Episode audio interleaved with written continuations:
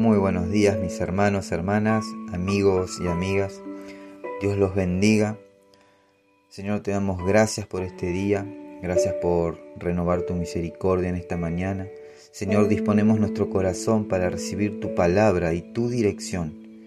En el nombre de Jesús. Amén y amén.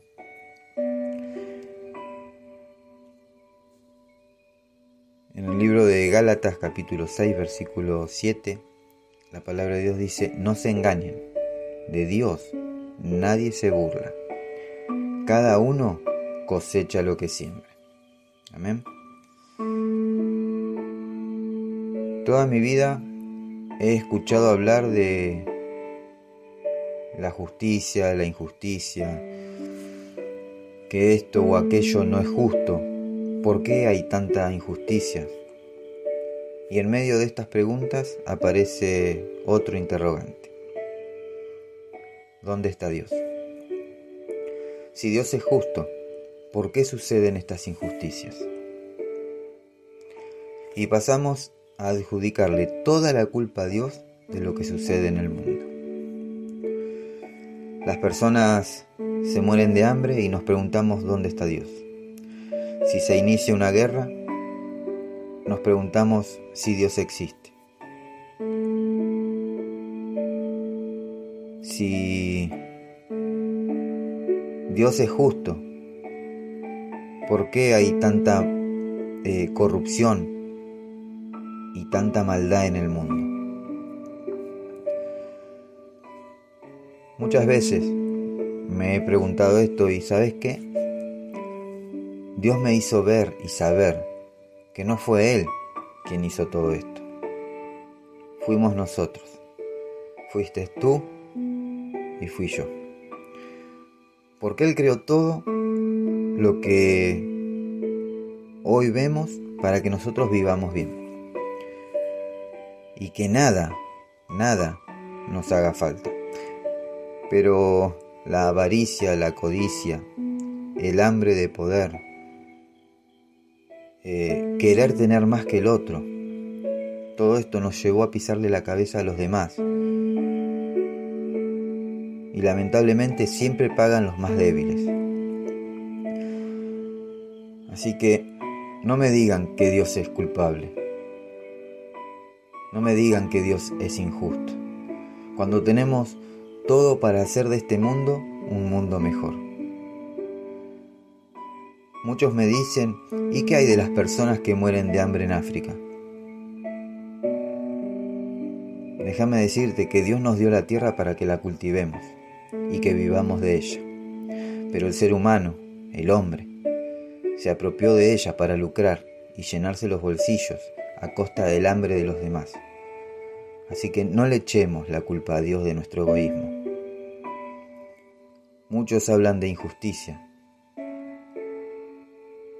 y se escudan diciendo, mira aquel o aquella, que sus cuentas bancarias están que revientan de tanto acumular y no hacen nada por aquellas personas.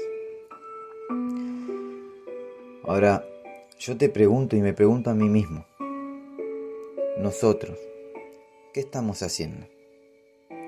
Porque es fácil hablar de justicia señalando a los demás, pero nosotros, nosotros estamos en igual condición que aquellas personas. Quizás no tengamos la cuenta bancaria repleta, pero con señalar y quejarnos, tampoco le estamos quitando el hambre a esas personas. En fin, si hablamos de justicia, ni usted ni yo deberíamos hoy estar acá porque tampoco fue justo que Jesucristo pague por nuestros pecados. No fue justo que Él sufriera como sufrió. No fue justo que Jesús cargue con toda nuestra maldad. Y encima nosotros nos damos el lujo de decir que Dios es injusto. Ese Dios al que muchos llaman injusto, hoy nos está dando una nueva oportunidad. Sí, ese Dios injusto al que muchos acusan, hoy renueva su misericordia para que tú y yo procedamos al arrepentimiento y reconozcamos el sacrificio que realizó al enviar a su Hijo unigénito a morir en una cruz por amor a vos y por amor a mí. En el libro de Segunda de Pedro capítulo 3 versículo 9 dice la palabra de Dios que el Señor no demora el cumplimiento de su promesa, como algunos suponen, más bien lo que quiere es que nadie se pierda, por lo que está alargando el plazo para que todos se arrepientan. Amén. Mi hermano, hermana, mi amigo y amiga, déjame decirte que si hay alguien justo, ese es Dios. En el libro de Mateo capítulo 6 versículo 33 la palabra de Dios dice, más bien busquen primeramente el reino de Dios y su justicia, y todas estas cosas les serán añadidas. Amén. Padre, oramos en el nombre de Jesús. Te damos gracias por este tiempo, gracias por renovar tu misericordia en este día y te damos gracias por tu justicia. Señor, Perdona nuestros pecados. Perdona si alguna vez hemos dudado de tu justicia. Ahora, Señor, nos sometemos a tu voluntad, que es buena, agradable y perfecta. Y nos abrazamos a tu palabra, Señor, creyendo en ella, la cual nos dice que busquemos tu reino y tu justicia y que todo nos será añadido. Señor, en ti confiamos en ti depositamos nuestra fe, nuestra esperanza. Señor, en el nombre de Jesús. En el nombre de Jesús. Amén y amén. Mis hermanos, hermanas, amigos y amigas, que Dios los bendiga, que Dios los guarde, que Dios haga resplandecer su rostro sobre cada uno de ustedes.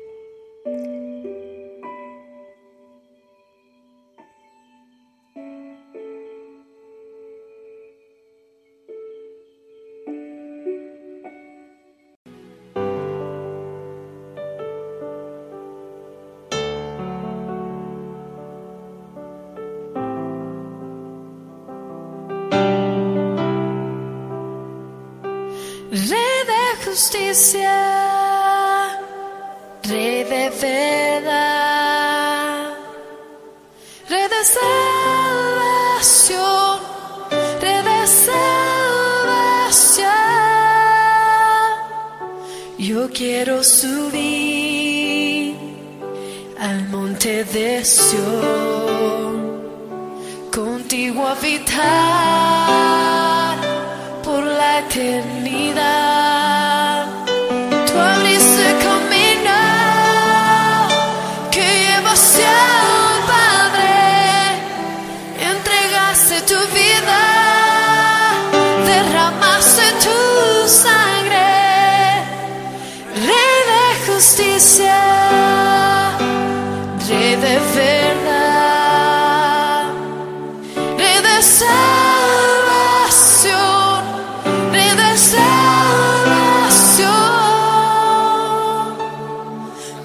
marcaste la historia con tu salvación,